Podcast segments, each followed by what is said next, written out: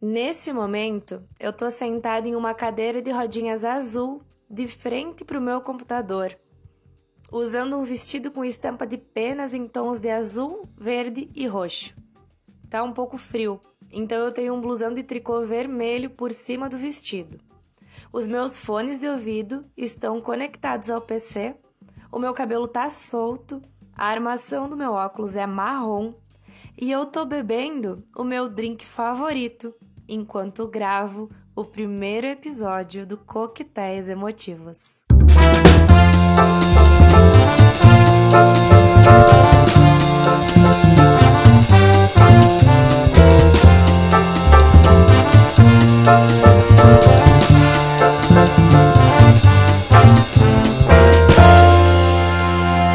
Hoje não tem ninguém para me fazer companhia virtualmente mas de toda forma eu não poderia deixar de preparar um coquetel.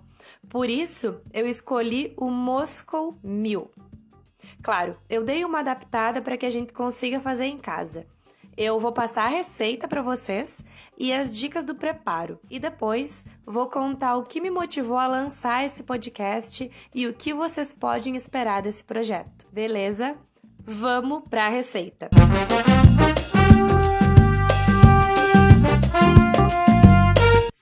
60 ml de vodka ou um quarto de xícara, o suco de um limão médio, 120 ml do xarope, meia xícara do xarope que a gente vai preparar, água com gás, gelo.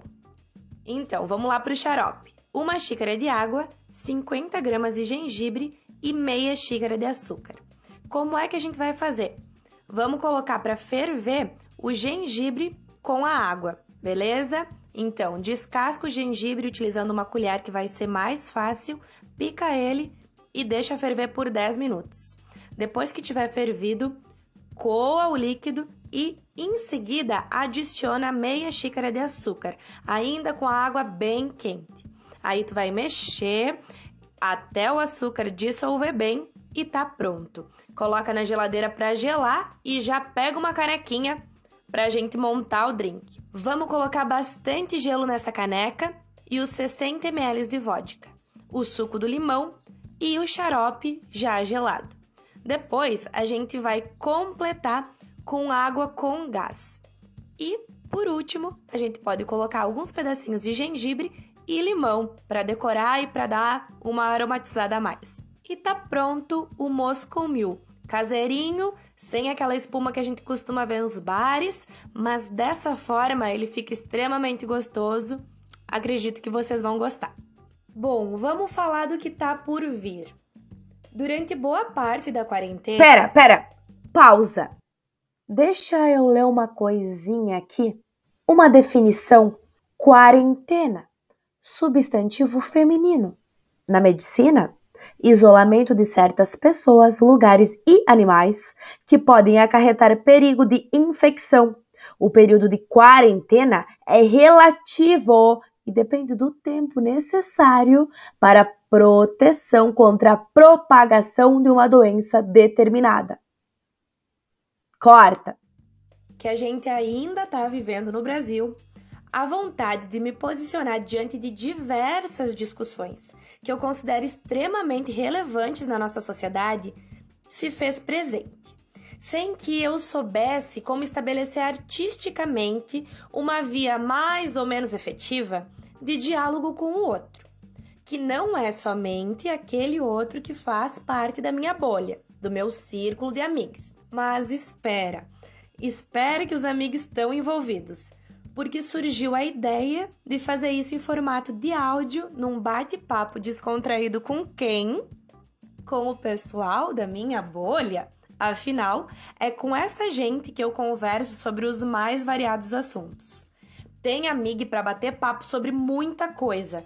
Política, sistema econômico, a cantoria de um inseto que estava no meu quarto e me deu um baita susto enquanto eu tentava dormir os crushes e os corações despedaçados, as notícias do dia, religião, a série favorita de uma, de outro, as pressões sociais sobre o corpo da mulher, os espetáculos que estão rolando online, sobre onde e quando tem feira e por aí vai. Com alguns amigos eu faço planos, organizo encontros, sinto saudades de sair para tomar uma ceva gelada ou um café, de jogar um carteado. De outros amigos, eu só fico com a esperança de poder reencontrar um dia. Com alguns, eu desenvolvi habilidades que achava não ter, levantei debates que, no contexto atual e pelos meus privilégios, poderia deixar de lado.